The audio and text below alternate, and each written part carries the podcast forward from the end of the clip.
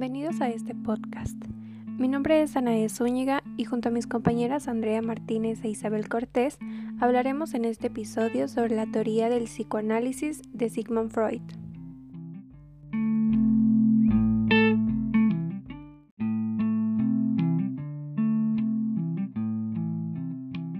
Y bien, a modo de introducción, me gustaría comenzar hablando un poco acerca de quién es Sigmund Freud.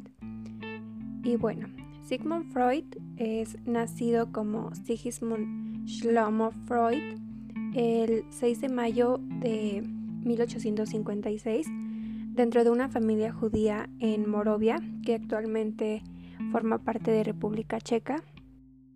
A la edad de 17 años ingresó a la Universidad de Viena para estudiar medicina.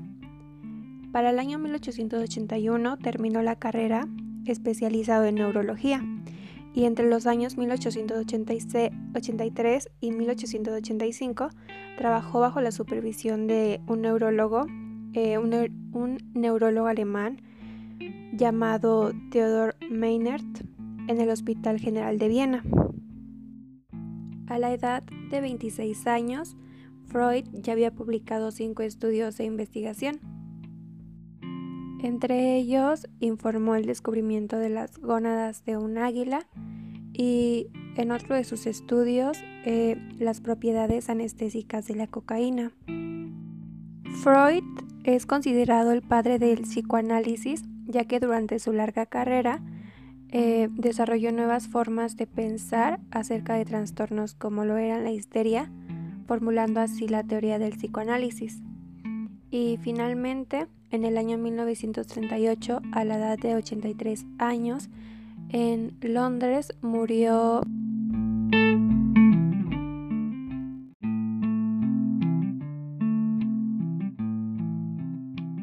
Mi nombre es Andrea Martínez Miranda y yo les hablaré sobre acerca de la teoría de Sigmund Freud.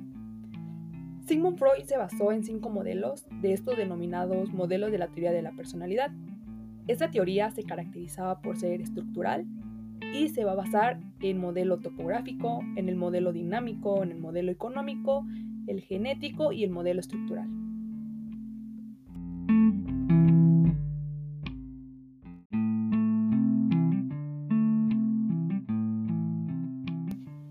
El modelo topográfico. Freud aquí utilizó una metáfora con partes de un iceberg para así hubiera mayor facilidad de comprender las tres regiones de la mente. La punta del iceberg era lo más visible y aquí se iba a denominar como una región consciente. En esto iba a entrar todo aquello que se podía percibir en un momento en particular, como lo eran las percepciones, los recuerdos, pensamientos, fantasías, sentimientos. La parte del iceberg que se sumergía, pero aún era visible, iba a equivaler a una región preconsciente de la mente. Aquí este, iba a entrar todo lo que era capaz de recordar como los momentos que no estaban presentes, sin embargo se podían recordar por la conciencia. También iba a, existir lo que era la, la parte gruesa del iceberg, que iba a quedar oculto debajo del agua. Y este se iba a, denominar o se iba a, a, enfocar en lo que era la región inconsciente. Aquí está, este, se iban a quedar grabadas y guardados los recuerdos, sentimientos, pensamientos que iban a ser inaccesibles para la conciencia. Sin embargo, iba a tener un contenido inaceptable, desagradable, doloroso, conflictivo y angustiante para esta persona.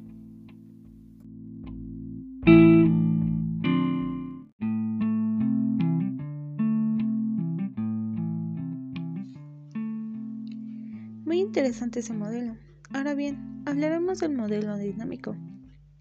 Este tiene que ver con la dinámica psíquica, que se produce en la mente del sujeto, entre los impulsos que buscan la gratificación sin medida y los mecanismos de defensa que procuran inhibirlos. La dinámica psíquica tiene como fin primordial procurar que cada persona pueda desenvolverse y adaptarse en el medio social.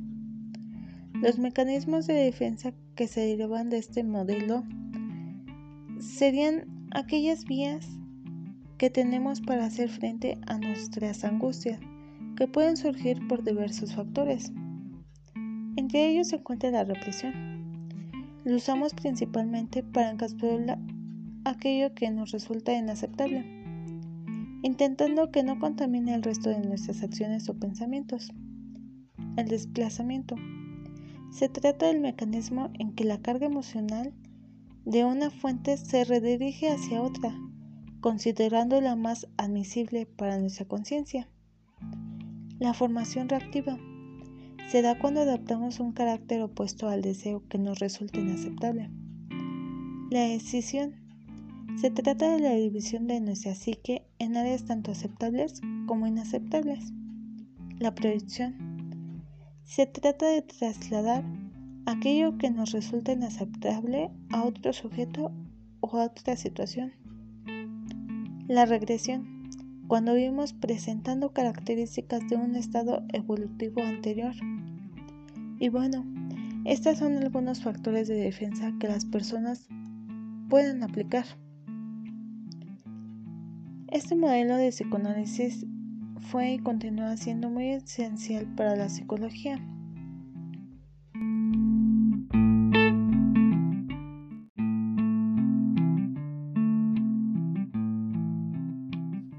Ahora el modelo económico, que tiene que ver más con la forma de cómo funciona todo aquello a lo que Freud denominó pulsión, eh, lo cual puede ser entendida a grosso modo como la energía que nos impulsa a buscar un fin determinado.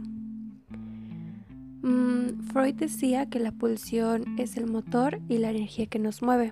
En este sentido, Freud consideraba que todo el comportamiento estaba motivado por las pulsiones, a las que dividió en pulsión de vida, eros y pulsión de muerte, tanatos. Em, la pulsión de vida estaba relacionada, la relacionaba con la capacidad de autoconservación del individuo, como los impulsos para crear, para protegerse e incluso para relacionarse. En cambio, la pulsión de muerte está la relacionaba con las tendencias eh, destructivas del ser humano hacia sí mismo o hacia el otro. Y bueno, estas pulsiones eh, eran relacionadas como el principio de nirvana, que es la nada, la no existencia o el vacío.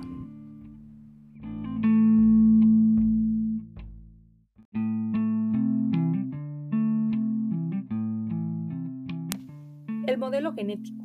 Este modelo iba a seguir cinco etapas del desarrollo psicosexual y se iba a caracterizar por la búsqueda de gratificación en las zonas erógenas del cuerpo. Freud descubrió que no solo el adulto iba a encontrar la satisfacción o el placer en las zonas erógenas, sino que también el niño lo podía hacer. Y bueno, dentro de lo que son las etapas o estadios del desarrollo psicosexual, en la teoría de la personalidad de Freud, vamos a encontrar las siguientes. Etapa oral. Esta iba a aparecer de los 0 a los 18 meses y el foco del placer iba a ser la boca. Por esta razón es que los niños se están chupando, besando y mordiendo las cosas. Etapa anal. Esta se iba a dar de los 18 meses a los 4 años de edad y el foco del placer se iba a encontrar en lo que es el ano. Y bueno, esta principalmente iba a ser o se iba a caracterizar por el control de los esfínteres. También está la etapa fálica. De esta iba a ser de los 4 a los 7 años de edad y el foco del placer se iba a centrar en lo que eran los genitales. Y bueno, aquí Freud mencionaba mucho lo que era el placer, la sensación de, de placentera que iba a sentir el niño. Y una de estas sensaciones primeras era la primera sensación placentera que él era al orinar. Y también eh, en esa etapa se iba a dar lo que era la curiosidad de los niños por diferenciar entre los hombres, mujeres, niños, niñas, ya sea por los genitales, la forma de ser o de vestir. Y bueno, en esta etapa se daba mucho lo que era cuando un niño, un niño eh, varón, iba a tener una atracción hacia la madre. Iba a tener celos en lo que era el padre. Y estos se llamaron los complejos de Edipo y de Electra. Y así iba a ser lo mismo con la niña. Iba a sentir atracción por el padre y por la madre iba a sentir celos. La otra etapa es la etapa de latencia, que este se iba a encontrar de los 7 a los 12 años, aproximadamente eh, estamos hablando de la pubertad, y bueno, en esta no tenía zona erógena, sin embargo, pues esta etapa se iba a caracterizar eh, por, por el niño, pues iba a encontrar lo que era el pudor, la vergüenza, y no se iba a interesar ahorita tanto por los genitales, por la sexualidad. Y bueno, y por último está la etapa genital, que esta se da de los 12 años en adelante.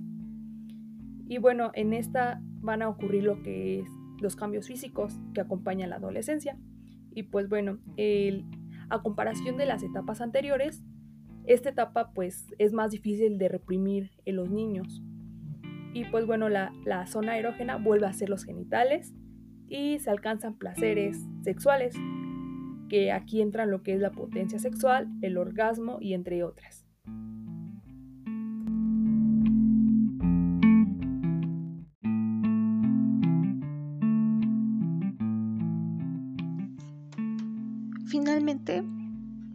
Lo que es el modelo estructural. Este modelo se destaca por la separación de la mente en tres instancias cada instancia tiene funciones diferentes que actúan en distintos niveles de la mente, pero de manera conjunta forman una estructura única de la personalidad. Para establecer con mayor claridad la tensión entre el inconsciente, que busca expresión, y la conciencia, que trata de frenar las fuerzas del inconsciente, Freud describió tres estructuras de la personalidad. El ello es primitivo, en la fuente de los impulsos biológicos, y este es inconsciente.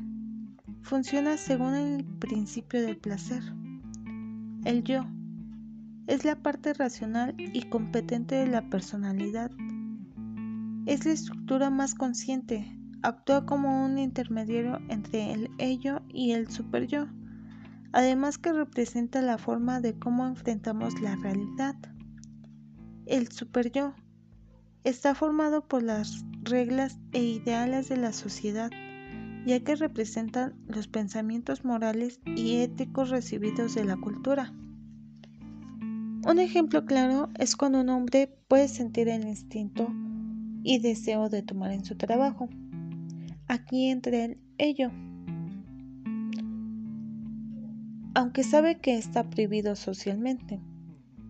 Aquí entra el super yo entonces el yo, que es la parte racional, mediaría entre el ello y el superyo, proporcionando una reflexión racional de las posibles consecuencias de tal acto. Y espero que con este quede claro lo que es este modelo. Este modelo es muy interesante, ya que cada estructura cumple con una función diferente.